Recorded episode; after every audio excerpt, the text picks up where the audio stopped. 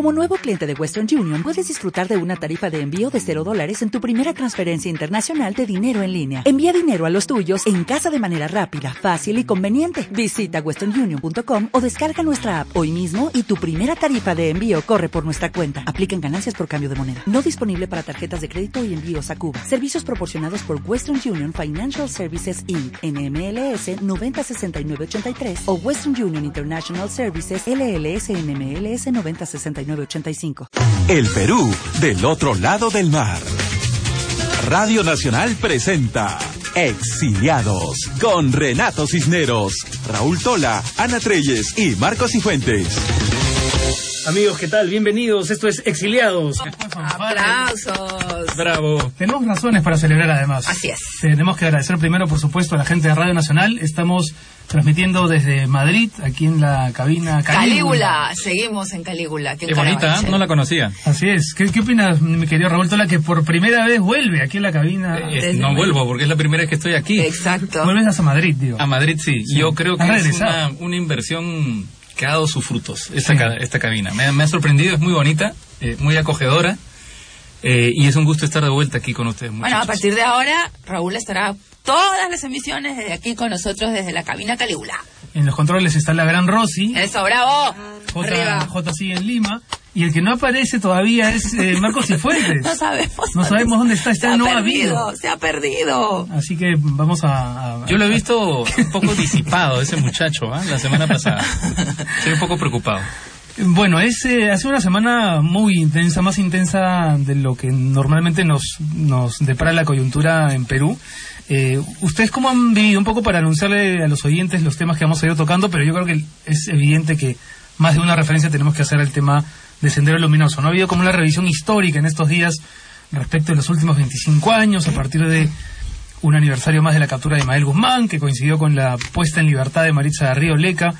Ha sido una semana muy fuerte, ¿no? En el caso de Sendero Luminoso sí, pero se complicó más todavía en términos políticos con el anuncio del Fujimorismo de censura a Marilu Martens, ¿no? La ministra de Educación, y la respuesta inesperada del gobierno de que eh, ha planteado una moción de confianza, Así es. lo que lleva a un choque de trenes eh, inevitable y ha sorprendido a mucha gente que el Ejecutivo por fin se ponga los pantalones. Bueno, y la cereza de la torta fue el Tribunal Constitucional, que ayer además se pronunció en torno a la ley antitransfuga. Con Ajá. lo cual, el, digamos, el golpe para la oposición el día de ayer ha sido, ha sido un, un terremoto, no sé, de 8.7, 9. En una semana además en la que a, a propósito de terremotos ha habido continuos sismos que se han ido registrando y sobre desastres naturales vamos a hablar también más adelante porque tendremos desde Miami un despacho de nuestro colaborador Julio Irena contando cómo ha vivido él el huracán Irma. Irma fue terrible, ¿no? La, también podemos comentar eh, el despliegue periodístico fue fue criticado en, en parte, pero también fue impresionante, ¿no? Estaban todos ahí. ¿Te refieres de- del huracán? Lo del huracán, sí, sí, sí. Este, no sé, ustedes lo, lo llegaron, yo estaba ahí pegada a la tele. Muy impresionante, sí. Ahora sigue habiendo cobertura eh, y es increíble cómo el paso del huracán va generando un nuevo ecosistema, ¿no? Totalmente. Ahí, eh, se va recomponiendo la flora, la fauna, hay imágenes de animales que vuelven. Es increíble. Pero la, la cobertura periodística que sí ha sido recontra criticada ha sido la que tiene que ver con la salida de Maritza de Río Leca. La huracanada de prisión, ¿no? salida de Maritza de Río Leca. Qué bárbaro, ¿no? Que- que- a ver, era un, era un hecho que había que cubrir periodísticamente. Yo creo que la crítica está en la forma avasalladora en la que los reporteros iban a tratar de sonsacarle alguna respuesta que de antemano no sabía que ella no iba a dar, ¿no? Ha habido como, como una innecesaria, creo, agre- agresividad. Pero yo creo que los medios... Sí, Alimentada por los estoy- propios estoy de medios, acuerdo ¿no? contigo, ¿no? Pero yo creo que los medios eh, eh, traducen algo que ocurre en la sociedad peruana cada, cada Sí, vez que se sí. toca el asunto del, del terrorismo, ¿no? Eh, y es que hay necesariamente una reacción como muy visceral, ¿no? Muy, muy histérica frente al terrorismo, ¿no? Eh, la salida de Maritza de Río Leca eh, digamos, fue absolutamente catastrófica, con, como dices tú, medios que se abalanzaban, periodistas que lanzaban micrófonos. A la casa de, de respuestas que sabían, estoy seguro, que no iban a llegar, si ella misma, ya en las poquísimas declaraciones que había dado estando en prisión, había dicho que no se arrepentía de nada y que- reivindicaba su propia la, la- la ideología, ¿no? Con este San Benito que yo ya la tengo hasta la coronilla de eh, defender el marxismo, el leninismo. Pero yo iría, yo iría más un poco por donde va Raúl en el sentido de que esa es la foto, pero el- lo que subyace es toda esta desidia desde que desde el año 92 hasta el día de hoy, o sea, todo ese abandono, toda esa dejadez, todo eso ya lo capturamos y, y- y poco más, poquito se hizo, que se traduce en esta histeria. Pero es que Porque creo- si hubiera, perdona, si hubiera habido un trabajo constante de memoria, Exacto. un trabajo constante, entonces se tomaría la cosa en su real dimensión. Marisa Garrido Leca no era una terrorista importante, No. ni Bueno, tú- mucho menos. Ana, tú, es importante que lo digas tú además porque tú la eres una de las pocas, si no la única periodista que la entrevistó. No, hubo otros, pero entré, entré. Eh, Fuiste la última en entrar, me parece. Fui la ¿no? última en entrar. Sí. A ver, porque sí, y esto fue más o menos 2006, 2007. Mira, Ujú. y yo quiero contar un, un detalle que me estaba dando vueltas en la cabeza. Por en ese entonces, ellas, ya en prisión, estaban pensando que faltaba poco para salir. Mira, o sea, como te pasas tantos años dentro, ocho años, siete años, es nada. Y lo tenían muy presente. Entonces, mientras estas personas se preparaban y efectivamente no se arrepentían, porque, excepto algunas excepciones, que eso es otro detalle que quiero contar respecto a lo que ustedes mencionan, sí hay terroristas arrepentidos. En la cárcel no lo dicen porque se les venían encima todo el resto. Yo por lo menos conocía una y me lo dijo en privado. Y, bueno, en fin, no quiero ahondar más detalles porque Para no para- revelarlo. exacto, porque es su privacidad. Pero entonces, otra vez el tema. Es tan poco lo que se ha hecho que se vuelve una histeria, se vuelve, ah, como me agarraron con los pantalones abajo. Pero es tremendo, ¿no? Justamente yo quería decir algo eh, en el sentido de lo que tú mencionas. O sea, se ha hecho tan poco en el trabajo de la memoria en nuestro país, más bien se ha hecho tanto para olvidar lo que pasó en nuestro país y para no hacerle un seguimiento durante los últimos años, que cada vez que se vuelve a tocar este tema se toca por lo general desde la más absoluta ignorancia. Y, y la primera reacción frente a la ignorancia es el odio, es eh, el prejuicio, ¿no? No se evalúa cómo ha evolucionado Sendero Luminoso desde la captura de Abimael Guzmán hace 25 años, no se evalúa la coyuntura de ese entonces y la actual, no se evalúa cómo han cambiado cada uno de los integrantes de Sendero Luminoso que han pasado por 25 años de cárcel, ¿no? Merecida, pero claro que igual Mm. es dura, el- el- una- una- una- un paso en condiciones además muy extremas a veces, eso necesariamente te cambia. Ahora, junto con esas evaluaciones, yo me preguntaba el otro día, eh, ¿por qué hemos dejado de hablar, por ejemplo, de por qué surge Sendero? ¿no? Antes de que se criminalicen, que se vuelvan estos fanáticos rabiosos, ¿qué ocurrió en el Perú para que para que se gestara un grupo armado como Sendero Luminoso? No se Porque si no, no reci- se habló, si no revisamos esas razones, si no hablamos de aquellas desigualdades que seguramente que no lo justifican en absoluto, pero que engendraron a un, un movimiento que se terminó convirtiendo en una banda de, de criminales básicamente, eh, y si no contemplamos la posibilidad de que algunas de esas desigualdades aún se mantengan, jamás vamos a asumir ningún tipo de responsabilidad como sociedad Yo veo ahí... ante la posibilidad de que esas desigualdades continúen hoy en día. Además, ¿no? nunca venceremos del todo a Sendero Luminoso. Políticamente Es que- nunca es que lo nos terminaremos dedicamos de al crecimiento económico. El crecimiento económico que no redundó en eso que tú dices, Renato, en acortar esas brechas, en mejorar, en acortar esas esas circunstancias, en cerrar esas circunstancias que generaron.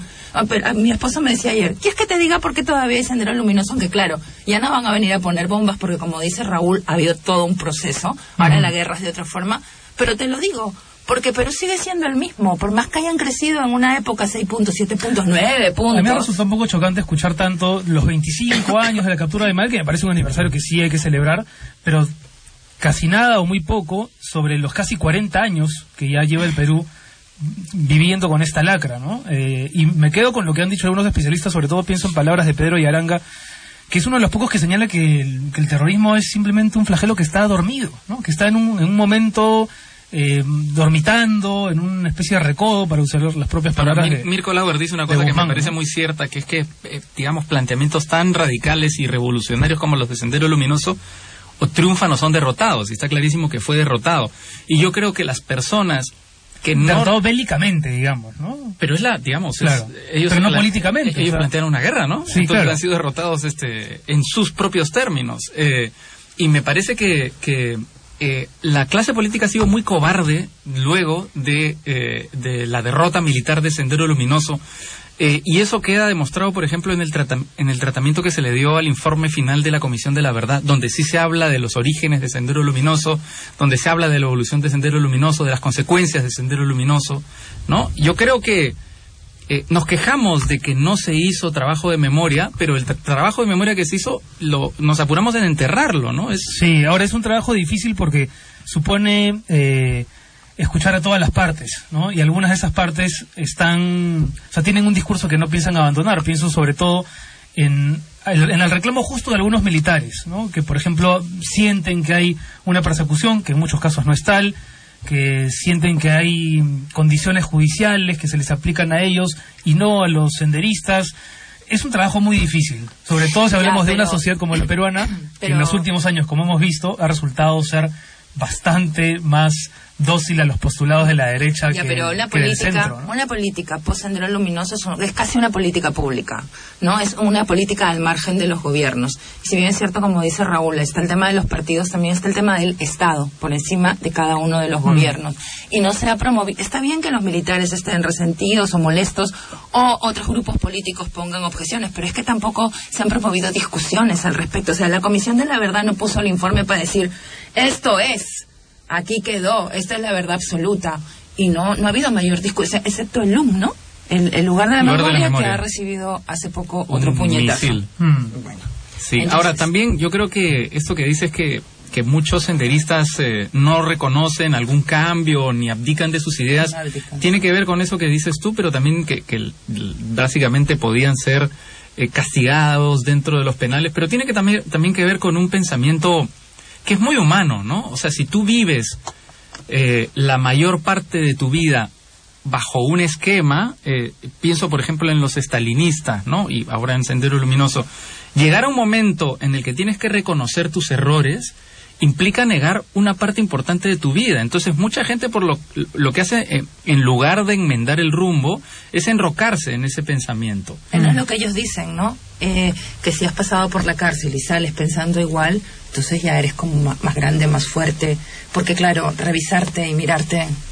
Hace poco revisaba eh, un libro de Hannah Arendt, esta filósofa judeo-alemana, que ella va acreditada por The New Yorker, me ah, parece, en, los 60, ¿no? A cubrir el juicio a este líder nazi de las SS. Creo que era Eichmann. Eichmann, exactamente, en Jerusalén.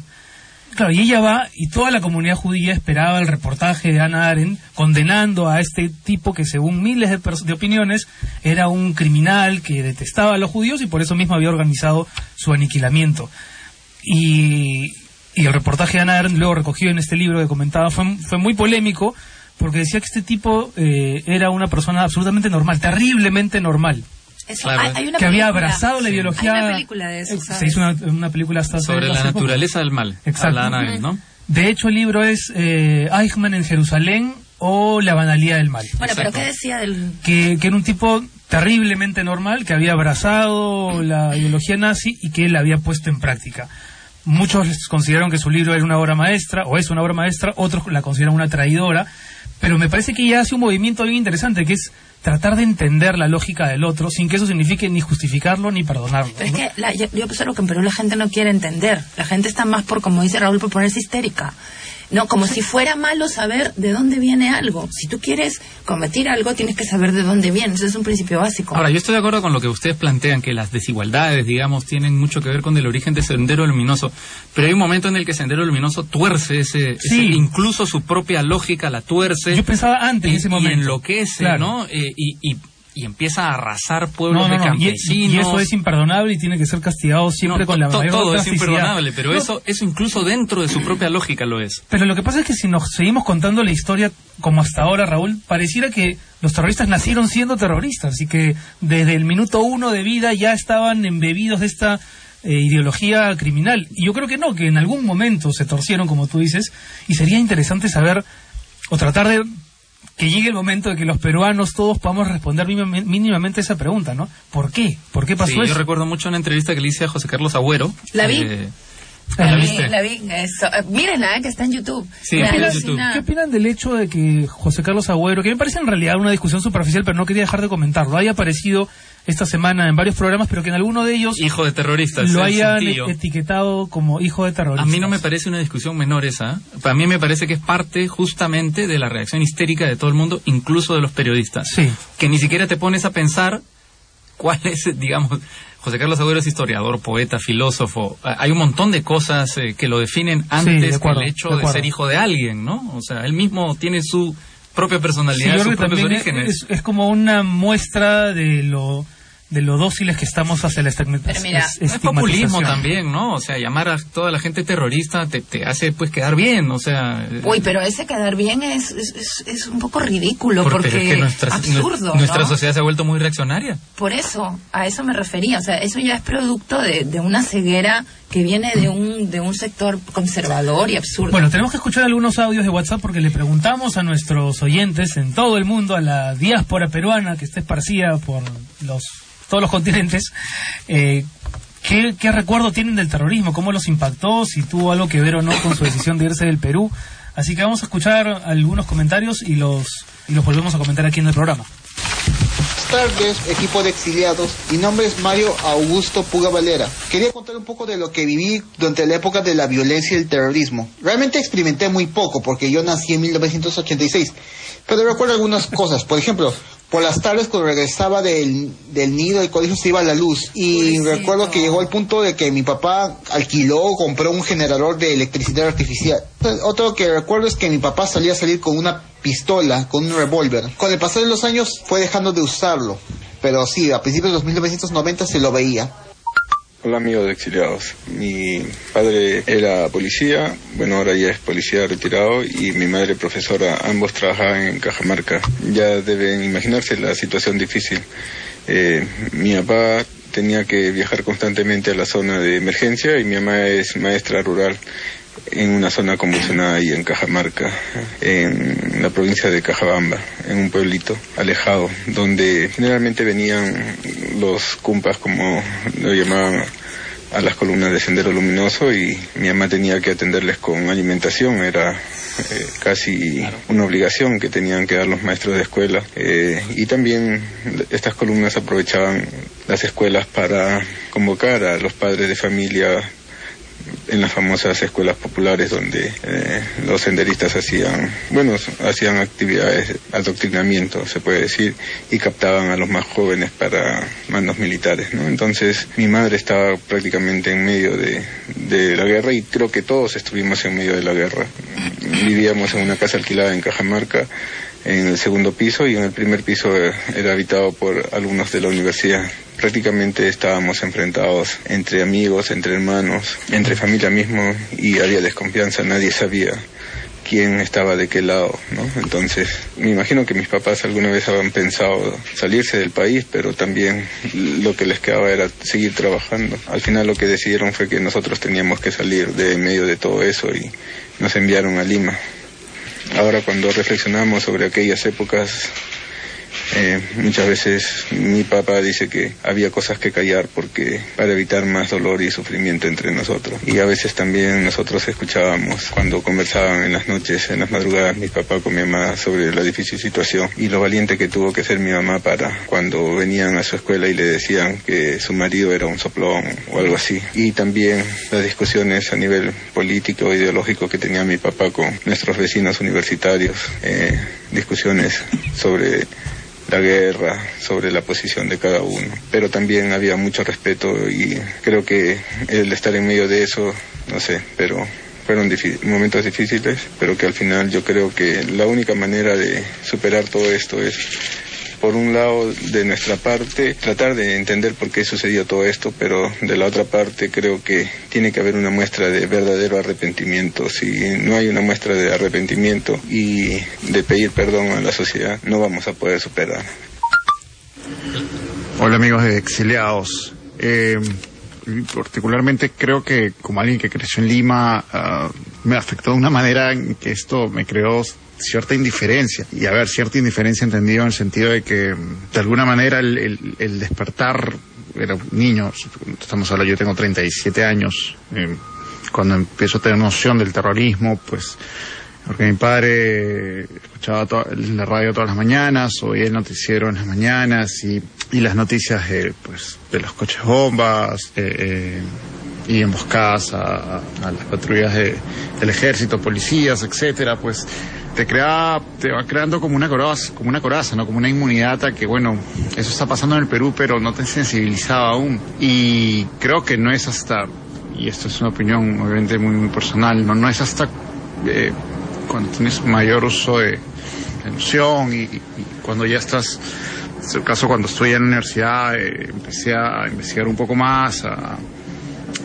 saber qué había pasado en el Perú, a saber Lucanamarca y en fin, de, tantas barbaridades que se cometieron.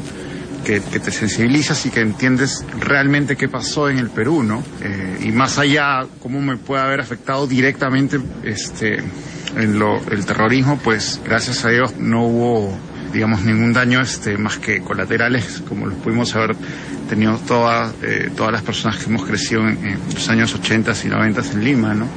Um, supongo que la mayor o la peor, la peor, parte de esto la llevan los gente que estuvo pues en el interior del país, ¿no? Y sobre todo en las zonas donde más golpeó el terrorismo. Un saludo a todos los exiliados y no a Keiko. Saludos. Chao. Bueno, eh, muy emocionantes los testimonios de nuestros eh, colaboradores de la diáspora que, que, contribuye con este programa y da la sensación siempre de que eh, para conocer y para sentir lo que sentimos eh, en esos años hubo que estar ahí, ¿no? O sea, que es difícil imaginarse hacia dónde llegó la violencia, hacia dónde llegó la locura y hacia dónde llegamos a acostumbrarnos a esa violencia y esa locura eh, si no estuvimos ahí, ¿no? El país es un país muy diferente, es un país en el que tú puedes salir a la calle y te pueden robar, digamos, ¿no? Este, pero no va a reventar un coche o bomba ahí frente a tu casa. Eh, y creo que, que esa sensación, esa continua sensación además de contradicción, está muy bien expresada en los eh, testimonios que hemos recogido, ¿no? Y, y, que inciden además en un trabajo que es fundamental, que es el trabajo de la memoria. Total. Sí. Eh, un trabajo que se está haciendo desde desde ahora, esta última semana recién, ¿no? Eh, pero que tiene algunos ejemplos y justamente tenemos una invitada que ha hecho un trabajo de memoria eh, muy rescatable, no muy importante. Sí, an antes de ir con el invitado, yo simplemente quería decir, unirme a lo que decía Raúl. Eh, es emocionante escuchar estos testimonios, lo del chico de Cajamarca, con este fresco familiar en el que la madre era del magisterio, un objetivo claro de sendero, el magisterio rural, y el padre de la policía, una institución abocada a perseguir a los terroristas. Eh, revela un drama muy íntimo, ¿no? Y, y, me parece que por algo hacemos, que por cosas como estas hacemos exiliados, porque a veces la distancia, el estar alejado del ruido del que tanto hablábamos hace unos minutos, te permite tener un recuerdo, no sé si más objetivo, pero por lo menos más emotivo, ¿no? Y tratar de ponerlo y contrastarlo con otros para hacer eso que tanto reclamamos, memoria. Bien, vamos a darle la bienvenida entonces a Claudia Córdoba, ella es fotógrafa, es productora peruana, vive aquí, es exiliada. Y eh, ella hizo hace, hace un tiempo una obra de teatro que se llama Proyecto 1980-2000, que abarca justamente estos años tan complicados que tuvimos de terrorismo. ¿Cómo estás, Claudia? ¿Qué tal, Hola, Claudia? chicas. ¿Qué tal? Bueno, cuéntanos un poco en qué, en, nosotros ya sabemos de qué va, pero a ver, explícale al público en qué ha consistido esta puesta en escena. Bueno, Proyecto 1980-2000, El tiempo que heredé, es su título total. Este es un proyecto escénico multidisciplinario porque también juega con, con visuales bastante. Eh, mmm, la premisa era juntar a cinco personas que hubiesen crecido, bueno, nacido y crecido en los 80 y crecido en los 90 para contar desde una distancia de ya un par de generaciones, digamos, eh, esta historia, ¿no? Sobre los 20 años de, violencia política y, corrupción que tuvimos. Y además cinco personas eh, familiares directos de, de personajes puntuales eh, de esta historia. ¿no? Un poco como para contar a, a una dist en distancia, pero un poco también para contar sobre sobre, sobre las huellas y, y, el estigma que cargas como, como ser familiar de, mm. de estos personajes, ¿no? Que, mm. que, tal vez en su momento jamás se hubieran podido sentar en una mesa a conversar porque eran antagónicos de alguna forma, pero que estas generaciones pues ya, ya no cargan con eso y no deberían seguir cargando con, con, esos, esas etiquetas, ¿no? Esta fue una puesta en escena que en su momento generó mucha controversia, mucha polémica, se habló mucho de ella. eh, entre otras cosas por los cinco personajes, las cinco personas, los cinco testimonios que ustedes escogieron. ¿Quiénes fueron? ¿Quiénes fueron? Bueno, este, nombres así puntuales no debería decir, No pero, pero es un hijo de un militar que combatió el terrorismo en provincia, eh, la hija de un, pe- un periodista que estuvo súper implicado en, en, en estos años, eh, el, el hijo de un congresista Tránsfuga. eh, sí, que, que fue uno de los primeros acusados de corrupción y que estuvo en los Vladivideos. El, el- hijo de una persona clave que estuvo trabajando en el CIN, mano derecha de Montesinos, que precisamente fue la que entregó los videos a la prensa, y un familiar, bueno, una hermana de una víctima de la cantuta. Ahora, ¿qué, qué tan complicado fue eh, persuadirlos para que para que den su testimonio y, y además que lo compartan frente a un público, ¿no? Bueno, el- el- la idea original es de Sebastián Rubio, que es uno de los directores, que con Claudia Tangoa eh, codirigieron el proyecto, y Sebastián ya, te- ya conocía a, estos, a algunos de estos chicos, ¿no? Con uno de ellos había estudiado en el colegio, con uno había hecho circo, con, con, con una chica había eh, conocía desde, desde, desde chicos, a, a la, a la- al familiar de la víctima de la cantuta había coincidido con ella en, cuando, en los reportajes del- sobre la extradición de Fujimori. Tenía esa facilidad, digamos, que había ya Conocía, una ¿no? historia previa. Y el hijo de militar sí fue adicional, que de pronto porque estaba llevando un taller de teatro, alguien le dijo, no sé qué. Y de hecho nosotros intentamos en su momento también tener del lado de, de Sendero, de MRTA, pero fue muy complicado. Claro. Entrevistamos a un par de personas, pero no quisieron involucrarse Mm. Tanto, ¿no? Y en el- en el- al comienzo también tuvimos, a, estuvo presente Indira Wilka, pero que por temas de tiempos ya no, no pudo seguir con el con el proyecto porque implicaba mucho tiempo. Era un laboratorio teatral primero porque no eran no eran actores, no son actores y luego pues se fue entrando en el tema. Juntar a todas estas personas con estos testimonios, ¿se imaginarán ustedes que produce, digamos, una atmósfera y unas sensaciones muy particulares y vamos a hablar justamente de eso cuando volvamos de la pausa? Ya volvemos, esto es Exiliados.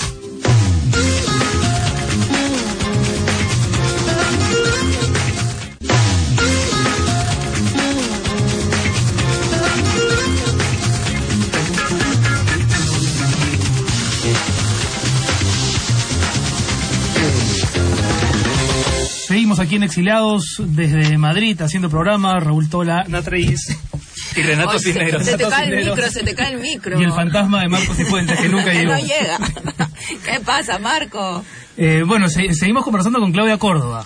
Bueno, entonces, eh, juntaron estos cinco testimonios y empezaron las... Esto fue en el 2012. Sí, el, el proyecto en papel ganó eh, un concurso del Centro Cultural de España que había en ese momento de ayuda a las artes escénicas. Entonces nos dieron unas fechas y un presupuesto mínimo. Y ahí fue cuando me llamaron y empezamos a trabajar. Bueno, pero la respuesta de la gente, porque Ya, esto fue un entonces éxito. eso era en el Centro Cultural de España, un auditorio muy pequeño, eh, entrada libre, y de pronto fueron cuatro, eran cuatro funciones y un conversatorio, al final tuvimos que alargar las cinco funciones, y la ge- las colas que había, sin haber hecho mucha prensa, porque que te queríamos cuidar a los chicos, ¿no? Porque no podíamos divulgar sus nombres así nomás, porque era un tema delicado. Se llenó todas las fechas, se quedó gente fuera, entonces a raíz de eso nosotros nos dimos cuenta lo importante que, que era el, el- la obra, no solo por el tema, sino desde la distancia con la, con la que lo, lo tocábamos, ¿no? Porque no era de iniciativa, no, no pretendíamos ser una obra política. Al final todo es político, pero no, Mm. no era la, la, Pero no panfletario, digamos. Exacto. Entonces, bueno, se llenó, de ahí nos invitaron al FAEL, a la primera edición del FAEL, fuimos como invitados, de ahí nos presentamos en, en Villa El Salvador, en, en Arena y Esteras, luego tuvimos eh, temporada en el Centro Cultural de la Católica, en el Mali, dentro de un festival también, y eh, finalmente nos invitaron, bueno, nos invitaron a varios países, pero el único que pudimos ir fue a Chile, al, al Festival Santiago Mil, que es un festival muy importante, y ahí acabó el, el proyecto. Ahora, Claudia, y así como hubo entre el público reacciones y, y- y un interés que se fue multiplicando, ¿tú sentías que en el elenco también había, junto con seguro naturales tensiones, revelaciones, verdades que ellos encontraban en el Sí, intercambio? claro. Sí. Claro, además porque cada uno de ellos ha vivido la historia diferente, ¿no? No solo por, por sus familiares, sino cómo estaban ellos, dónde vivían, ¿no? La, o sea, los cinco eran de Lima, entonces de alguna forma sí es una, o sea, la obra termina siendo de Lima un poco. Eh, ¿Sabían ellos quién, quién pero era al el otro? comienzo no, al comienzo no, fue, bueno, vamos a hacer esto, trata un poco más o menos en, en términos generales de esto, pero entramos a un laboratorio teatral con dinámicas teatrales y recién, pues a los dos meses nos sentamos ya a hablar sobre el contenido y a hablar sobre quién eres tú, por qué estás acá, quién soy yo, por qué estás acá, y ahí fue cu- cuando se dieron cuenta. En plan, ¿De quién es nos miraron a, a los directores y a mí. oye, Como diciendo, esto es una emboscada. Sí, sí, sí. Además, sí. algunos padres eran enemigos Sí, incluso, sí, ¿no? total, pero Tiene bueno. reality eso. ¿no? Sí, pero ya se conocían y ya era, ya Ya, se habían, amigos habían incluso, sí, bueno. sí, dinámicas. Pero de hecho en la apuesta hay eso, ¿no? Hay mucho juego, pero hay también eh, escenas muy conmovedoras y muy de dramáticas, ¿no? Bueno, ¿Cómo describirías tú el sentimiento? Porque efectivamente el que sean dos generaciones más adelante le da otra perspectiva. Sí. ¿Qué sentimiento hubo entre ellos? Entre ellos. Entre ellos. Entre ellos. O sea, digamos que fuéramos nosotros cinco cordialidad, podrían Sí. haberse hecho amigos, podrían haber convivido perfectamente Bueno, o estaban resentidos. Hemos, con- hemos convivido, ¿no? Porque no eran actores, entonces no estaban acostumbrados al, ti- al tema de ensayos continuos, montaje, eh, ensayo técnico, gira. O sea, nos hemos ido a Chile y hemos estado una semana entera todos juntos y hay un nivel de convivencia más allá que, que supera cualquier cualquier Diferencia. pasado, ¿no? Cualquier Ahora, lo interesante es que estamos hablando del 2012, ¿no? Ya Sí. recién en los últimos años hemos tenido noticia de, no sé, pienso en, esfuerzos que tienen un poco Sí, ese por por eso ¿no? fue un poco, nos dimos cuenta que era tan importante porque en ese momento todavía no se hablaba realmente. No había, en las artes plásticas tal, tal vez, pero no, en las artes escénicas todavía no se hacía tanto. Después de, ya en 2014, está- han salido libros, han salido películas. han El salido- documental Alias Alejandro, de- del hijo de Cárdenas Schultz, el segundo del MRTA, eh, creo que es del 2011, 2012, por ahí, más o menos por esos años. Una de las primeras cosas que se hizo también. Claro, pero en documental. también. documental, En claro. documental sí se había hecho Se más, cosas, Lucanamarca, ¿no? Se, se había hecho más, más cosas, pero pero no a este nivel, ¿no? O sea, que, era más accesible tal vez también para generaciones posteriores, o sea, menores que nosotros, para, para acercarse al tema. Para terminar, Claudia, quería preguntarte, eh, ¿el odio es hereditario? Eh, no. Qué bueno. Mm, Según la experiencia que hemos tenido... Ah, excepciones siempre habrán, pero- Resentimiento, probablemente el resentimiento sí sea hereditario, pero el odio creo que no.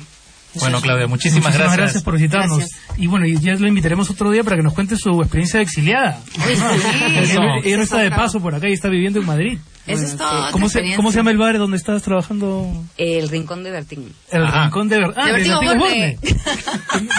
Tenemos- tenemos que- Somos unos gansos. Sí, sí, sí, pero es, fra- es franquicia eh, y, y es de... Tenemos que ir a tomarnos de- unas cañas solo ahí. tú, Ah, se canciones. Bueno, en, en el menú la- eh, los platos tienen los nombres de las canciones. Qué horror, el bloque empieza hablando No de la vayas. memoria, de la No complejidad. hemos de la- vivido, no hemos vivido nada. ¿eh? No hemos Terminamos hablando de nada. Osborne, por Dios. Bueno, los espero ahí, chicos, a tomar Gracias, algo. gracias, comer algo. Gracias, Gracias, Un Claudia. placer tenerte aquí en Exiliados. Eh, y no vamos a hacer una pausa porque tenemos que seguir conversando sobre los demás temas que han marcado esta semana que mencionamos al comienzo. Y el otro, sin duda, que ha sido eh, importantísimo, eh, tiene que ver con eh, Marilu Martens, ¿no? La educación, la ministra de Educación, Y de alguna se dijo que iba a ser censurada por Sí. el Fujimorismo y el Fujimorismo eh, ha tenido una respuesta de parte del Ejecutivo que al parecer no esperaba, ¿no? Que es esta presentación de la moción de confianza de, eh, de parte del gabinete de Zavala, ¿no? Eh, antes de ir con ese tema, que va a ser nuestro tema de fondo, no quiero dejar pasar el, el tiempo un poco más porque tenemos un despacho bien interesante de nuestro colaborador en Miami, Julio Llerena. Han, día- han sido días de... De, de, hura- De del- vientos del- huracanados. Del huracán Irma. Irma. Eh, muchos compatriotas han, han sufrido los embates del huracán, así que vamos a escuchar a Julio, que es un colaborador permanente de Exiliados, para que nos cuente cómo vivió él estos días del huracán en Miami. ¿Qué tal amigos exiliados? Pues miren, después de unos tres días de bastante zozobra, las cosas han salido bien para mí, para mi familia y en general para la ciudad de Miami, que no ha sufrido daños tan aparatosos como otras ciudades como Jacksonville, como, como Los Cayos, como Naples. Pues aquí quiero contarles un poco cómo se vive un huracán desde adentro. Eh, pues la dinámica es más o menos esta. Los noticieros con unos cinco o seis días de anticipación anuncian si se está formando un huracán, eh, con qué intensidad viene, cuál es su paso previsto, de modo que uno tiene tiempo para prepararse, apertrecharse, comprar agua, comida, ponerle gasolina a los autos. Eh, como consecuencia de esto, los, los, los supermercados se vacían de inmediato, las gasolineras se quedan sin gasolina también de inmediato. Eh, pero para cuando llegue el huracán uno ya está bastante, bastante bien preparado para sus consecuencias. Eh, sin embargo, lo que ha sucedido en los últimos 12 años, desde el último huracán que nos tocó, que fue Wilma en el año 2005, eh, pues sucedía que se nos avisaba, se nos avisaba que venía un huracán y al final o bien el huracán se desviaba o desaparecía en el Atlántico y los miamenses nos, nos quedábamos con la sensación de habernos preparado por nada. Esta vez no fue así. Irma finalmente nos toca y aunque nos toca solamente con la cola, eh, deja pues una secuela de cientos de árboles caídos, muchos negocios cerrados, eh, varios barrios eh, sin electricidad y en general sin acceso a la información. No hay acceso a la televisión o muy poco acceso a la televisión y al Internet y tampoco a los diarios porque con los negocios cerrados los diarios no tienen lugar donde venderse. Sin embargo, lo que yo destaco de estos eventos es lo que sucede dentro de las casas y en los vecindarios, ¿no? Las familias se unen, los vecinos se ayudan unos a otros y se percibe un ambiente de solidaridad que no se siente en el resto del año. Las familias se juntan a contarse historias, a tocar la guitarra y sin distracciones de por medio, pues uno siente de pronto que tiene tiempo de hacer cosas que tenía pendientes. Yo, por ejemplo, hace rato quería releer La casa de cartón de Martín Adán y aunque el título pues podía presagiar un mal augurio, me puse a leer este libro fantástico y pues, y pues nada, ese tipo de cosas son las que se viven, eh, se, viven dentro de las casas.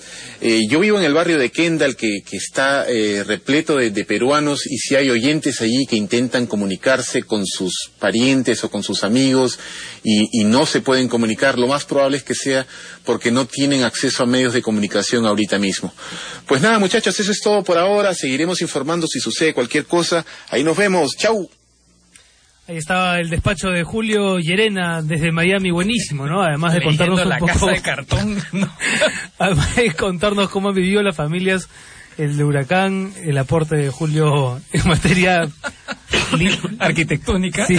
Arquitectónica literaria. La casa de cartón, qué mejor libro para leer durante el huracán. Muy buena, muy buena. Bueno, pero bueno, 19 muertos dejó este huracán, fuera de bromas. Sí. Pero bueno, este ha sido también uno de los temas en la semana que pensamos que a nuestros exiliados les interesaba escuchar, ¿no? Todos los que vivimos fuera, porque Miami fue el epicentro de una transmisión espectacular y en fin. Pero ahora es hora de volver a Perú. Sí, por lo que habíamos comentado antes, ¿no? Eh, ¿Qué les parece a ustedes lo que ha pasado en estos días? Eh, algo absolutamente sorprendente. Insólito, me parece. Incluso me parece para el propio Fujimorismo. Da la impresión de que el Fujimorismo pensó que iba a poder seguir haciéndole bullying al Ejecutivo, censurándole ministros, eh, eh, pasando leyes que favorecieran a- el empoderamiento de fuerza popular, en fin, todas estas cosas. eh, y sin que el Ejecutivo respondiera y que la respuesta del Ejecutivo, por fin, ha terminado causando una especie de, de desconcierto en las filas naranjas, ¿no? Como es muy raro, ¿no? Porque uno por lo general cuando plantea una estrategia política eh, espera la respuesta de su de su eh, rival, ¿no? De su contendor. Pero aquí, como hasta ahora este contendor no había respondido, no se había preparado, digamos, Mm, una, mm. una respuesta. No hay, sé que qué les hacer, parece. hay que hacer una, eh, una aclaración. Hoy es jueves aquí en España. Este programa se emitirá el sábado. Y lo digo porque en estos dos días Muchas cosas pueden pasar. pueden pasar muchas cosas. Puede, puede ocurrir que el Fujimorismo en el Congreso efectivamente Bloquee. blo- bloquee La cuestión de confianza. la cuestión de confianza o que recule ¿no? O eche para atrás. y se eche para atrás. Va a ser un poco fuerte que bloquee la cuestión de confianza porque incurriría en una infracción constitucional. ¿ah? O sea, sería una forma de golpismo incluso. Yo pienso un poco en el sentido de lo que Raúl menciona del tema de la estrategia. Yo espero que de verdad el gobierno tenga una estrategia, porque de verdad han habido ya se le viene diciendo desde hace tiempo a un sector que, que tiene que contraatacar, ya sea haciendo política o ya sea planteando esta cuestión de confianza, ¿Que ¿Cuántos ministros se han bajado hasta que...? Bueno, la censura ha sido solo a Saavedra y se venía la censura a Martens, ¿no? Pero para evitar una censura renunció Martín Vizcarra y, eh, digamos, no le dio el voto de confianza al ministro de Economía, a Torme, que también salió. Yo creo que la experiencia con lo de Saavedra fue ya traumática, ¿no? Fue- creo que quedó en la opinión pública la sensación de que el gobierno estaba siendo demasiado condescendiente con una fuerza política que estaba más empeñada en, en bloquear y, y en cruzar de brazos al, al Ejecutivo que en, no sé, en iniciativas Sí. propositivas. Pero dos cosas con eso, Renato. ¿ah? En primer lugar, no hay que olvidar el discurso que da Kuczynski cuando, eh, digamos, censuran a Saavedra. Kuczynski dijo que ya habían evaluado la posibilidad de presentar una moción de confianza, así que lo evidente era que en algún momento el gobierno iba a terminar haciéndolo. Y en segundo lugar, es bien paradójico que la cuestión de confianza se plantee frente a una ministra de Educación que tiene Mm. 11% de aprobación, cuando Saavedra tenía 60% de Es aprobación. que ese es el punto. Por ejemplo, yo no quiero ser aguafiestas, pero es que este es el momento de plantear la cuestión de confianza. El gobierno está desgastado, PPK está desgastado. La ministra creo que ya tiene fecha de salida, ¿no? Censuren o no censuren, dicen que la tiene. Bueno, también es un tema, no sé, de dignidad, porque por otra parte No, ya, estamos pero- hablando de una ministra que fue al Congreso ante un público Tres escasísimo. gatos, tres gatos. O sea, ¿cómo la va a censurar Sin un- haber escuchado. un, Sin haber un escuchado. Congreso que no la escuchó? Yo creo que también ahí el, el Es que Ejecutivo pues, tiene es que... pura prepotencia, ¿no? Claro, O sea, claro. es que es mostrar la fuerza. Y lo que es que independientemente de la baja popularidad de Martens, el Ejecutivo tiene que blindarla porque... el- Ya, pero no le vaya a salir el remedio peor que la enfermedad, es lo que quiero decir. Pero es que yo Bueno, creo es- es el riesgo que tiene que O sea, correrse es- ahora. el, ¿no? el punto que planteo es, es que este. yo creo, yo creo que ahí hay dos cosas, ¿no? Yo creo que el centro de este debate no es Martens ahora, sino Zavala.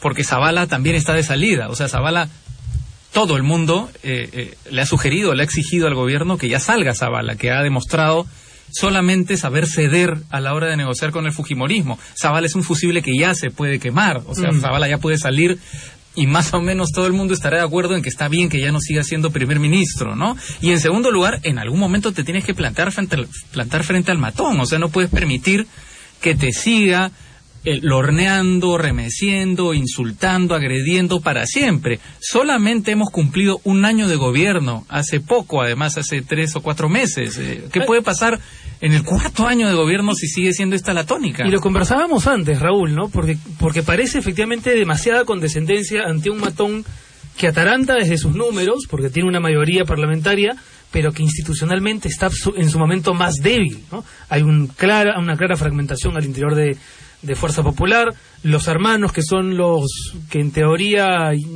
cargan el espíritu del partido están enfrentados, hay disensos, no hay una figura política que tú Se sientas que- rechaza al padre. estratégica, Este- ¿no? este el padre estaba invisibilizado. Este comunicado es muy llamativo el que el que publica la bancada de Fuerza Popular el día de, la caída de Abimael Guzmán.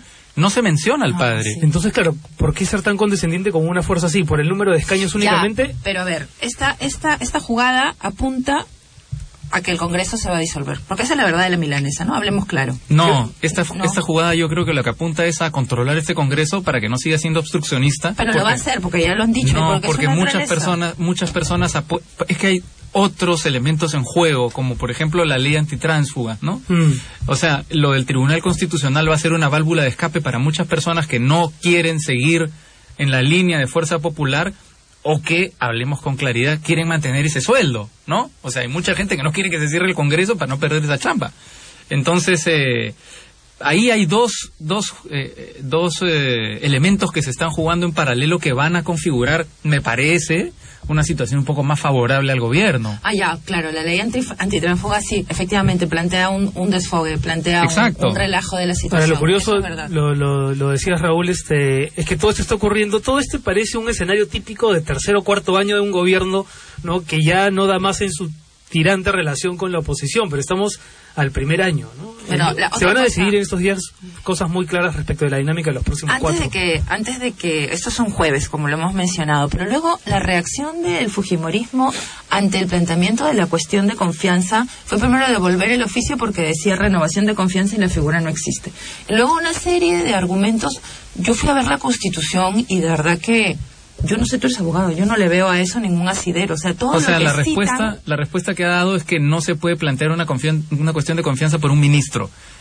Pero la cuestión de confianza no se ha planteado por un ministro, sino una política, que es la política educativa del gobierno, ¿no? O sea, yo creo que no hay... No hay por dónde. O sea, ¿no? los argumentos que sacan de Enrique Bernales no tienen que ver con que...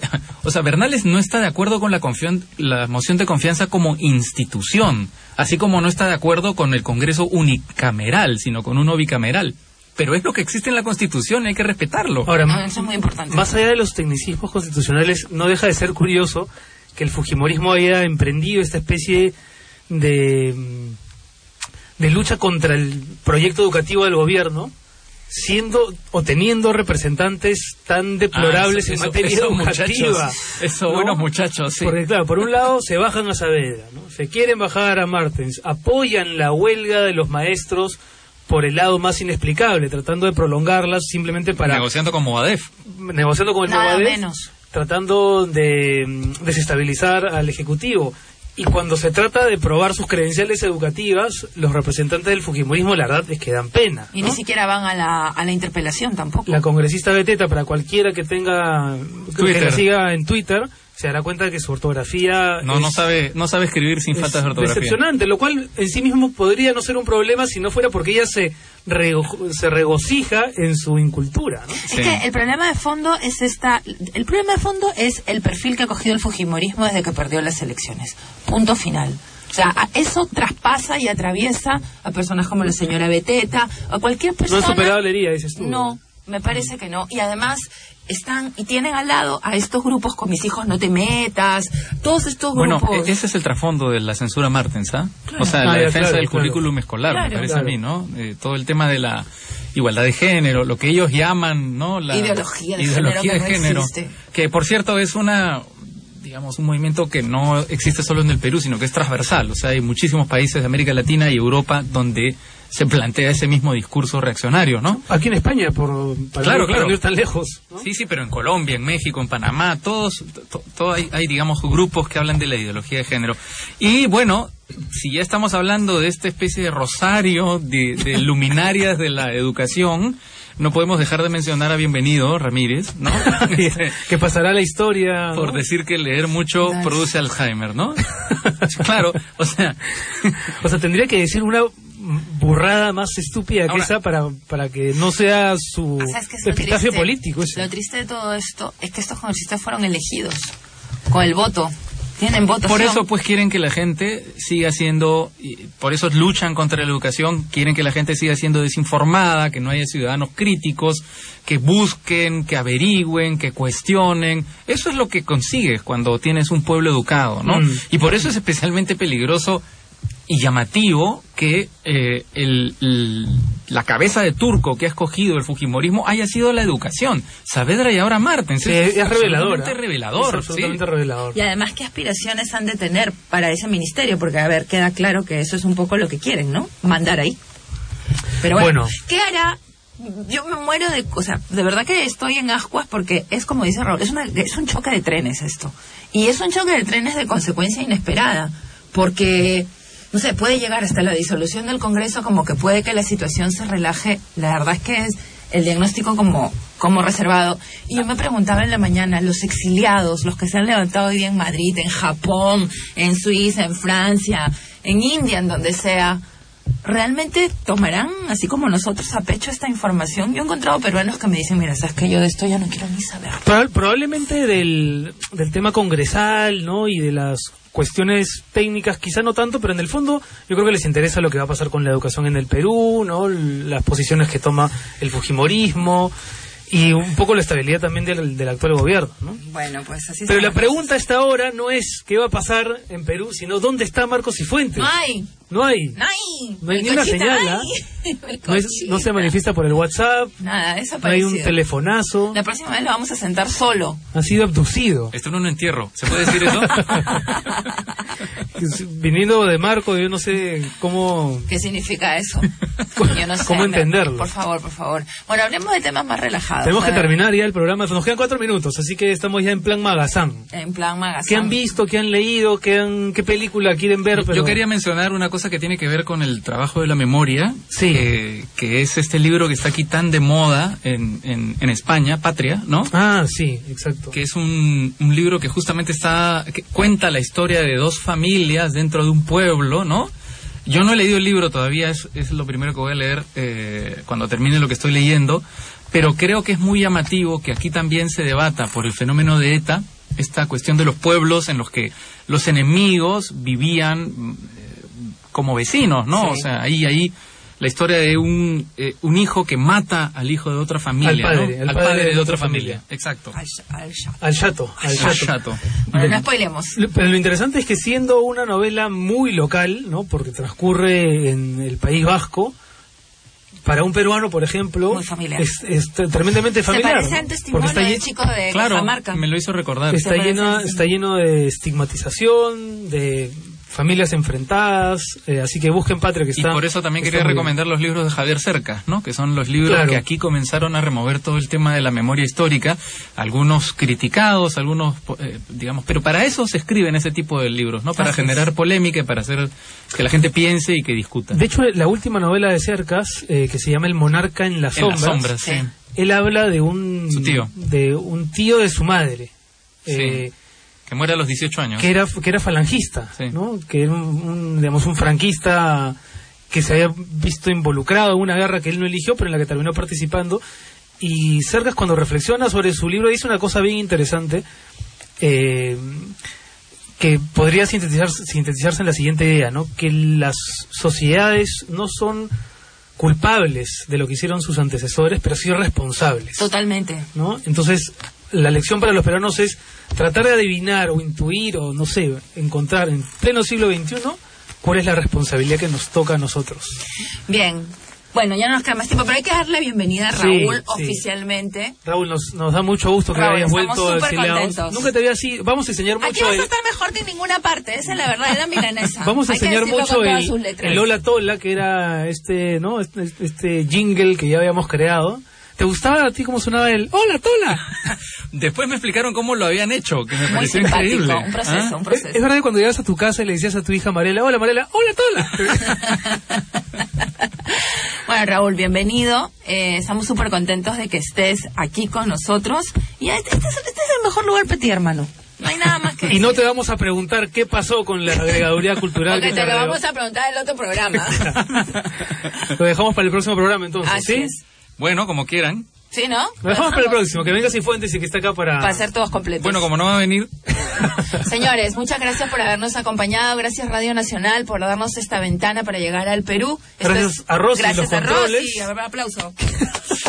Aplaude, Y, no- caray. y nos vamos hasta el próximo sábado, aquí desde Madrid, eh, somos los exiliados. Chau. chao. Radio Nacional presentó Exiliados con Renato Cisneros, Raúl Tola, Ana Treyes y Marcos Cifuentes. El Perú del otro lado del mar.